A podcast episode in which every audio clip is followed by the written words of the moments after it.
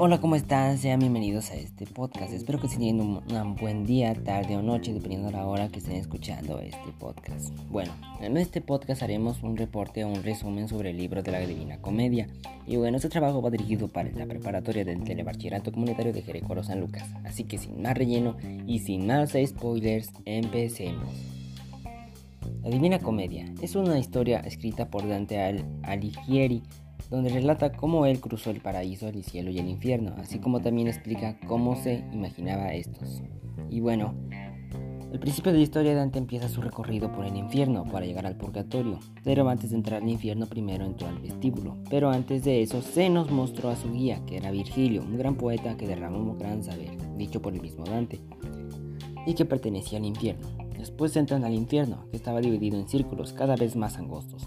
Estos son el limbo, los lujuriosos, los glotones, los avaros y prodigios, más bien, los avaros y prodigios, los iracundos y el séptimo serían los violentos. Este último estaba dividido en tipos de violencia, ya sea como tipo de violencia como hacia el prójimo o hacia la naturaleza, y estaba dividido en diferentes partes. Después sigue el octavo círculo que se, se dividía en bolsas, para ser exactos en 10 bolsas. Y por último, los traidores o el noveno círculo. Este es, este es el último y el más brutal. En este se encuentran grandes demonios y pecadores, así como demonios gigantes, como Judas Iscariote y el mismo Lucifer. Y bueno, cabe aclarar que en todo el recorrido se encuentran con muchos personajes históricos de diferentes culturas importantes, ya sea como de cultura griega, etc. Después, el diablo invierte el hemisferio y Dante y Virgilio llegan a una pequeña isla donde en esta se encuentra el purgatorio, pero antes de entrar en ella tenían que entrar al, al antepurgatorio, donde se, encontrarán, donde se encontraron al ángel de Dios y más figuras divinas. Y este se dividía en dos rellenados, y bueno, ya después sí entraron al purgatorio, ya subieron hacia el purgatorio, ya entraron de una, de una vez. O más bien se podría decir que subieron, porque como lo dije, eran como un tipo monte. Y bueno, este estaba dividido en siete cornisas, la soberbia, la envidia, los iracundos, la pereza, la avaricia, la gula y por último la lujuria. En cada uno de estos se tiene un castigo diferente, como en el infierno, pero en el castigo no es el mismo, es decir, que es más leve en diferencia del purgatorio.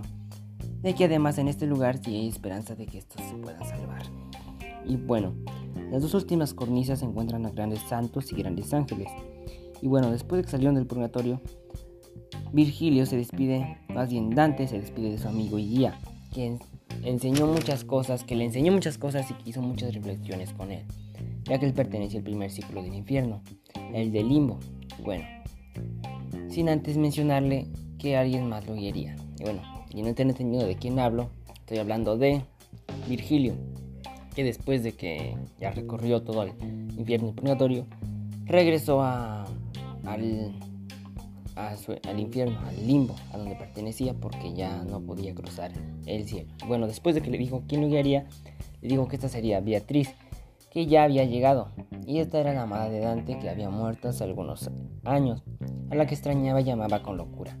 Y bueno, después Beatriz le reclamó sus faltas a Dante después de que ella murió. Después entraron al paraíso donde escribió como algo increíble, un gran honor.